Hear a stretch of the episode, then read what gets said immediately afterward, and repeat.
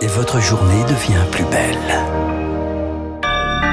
Il est 7h30, vous êtes bien sur Radio Classique, nous sommes le mercredi 29 décembre 2021. Toute l'actualité avec le flash de Baptiste Gabory. Bientôt la fin du pass sanitaire remplacé par le pass vaccinal, c'est ce que souhaite le gouvernement.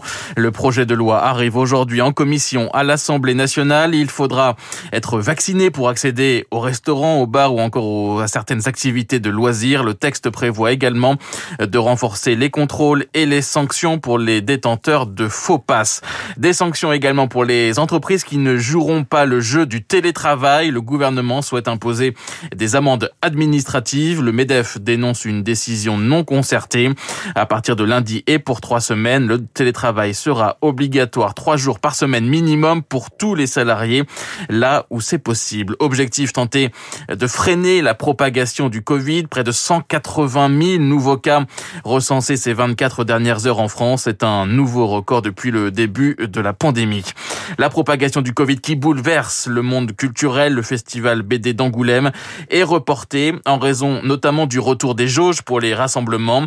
Le festival devait se tenir du 27 au 30 janvier prochain et il n'aura pas lieu avant la fin de l'hiver ou le début du printemps. Grishka Bogdanov, l'un des deux jumeaux stars, est décédé hier à l'âge de 72 ans dans un hôpital parisien du Covid contre lequel il n'était pas vacciné. Son frère Igor est hospitalisé pour les mêmes raisons. Grishka était devenu euh, une des figures de la vulgarisation scientifique en France, devenu célèbre avec son frère dans les années 80 avec leur émission Temps X sur TF1. C'est un affront aux droits humains. Les États-Unis réagissent à leur tour à la dissolution de l'ONG Mémorial en Russie décision annoncée hier par la Cour suprême russe. Mémorial, pilier de la société civile russe, gardien de la mémoire des victimes du goulag. Euh, dans quelques minutes, le tribunal municipal de Moscou examinera la dissolution du centre de défense des droits humains de cette même, euh, de cette même ONG, pardon.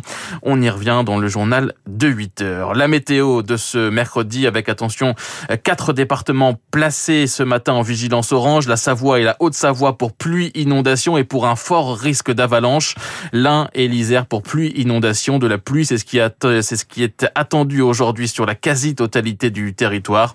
Les températures, elles sont très douces. Des records pourraient même être battus. 11 degrés à Strasbourg, 14 à Lille, 19 à Toulouse, 22 degrés à Biarritz. Merci Baptiste Gabory. On vous retrouve à 8h donc pour le journal complet de la rédaction. Notez que mon invité à 8h15 sera Benjamin Davido, infectiologue à l'hôpital Raymond Poincaré de Garches. D'ici là, le retour de la musique avec Schubert et le final de sa cinquième symphonie dans quelques instants. À tout de suite sur Radio Classique.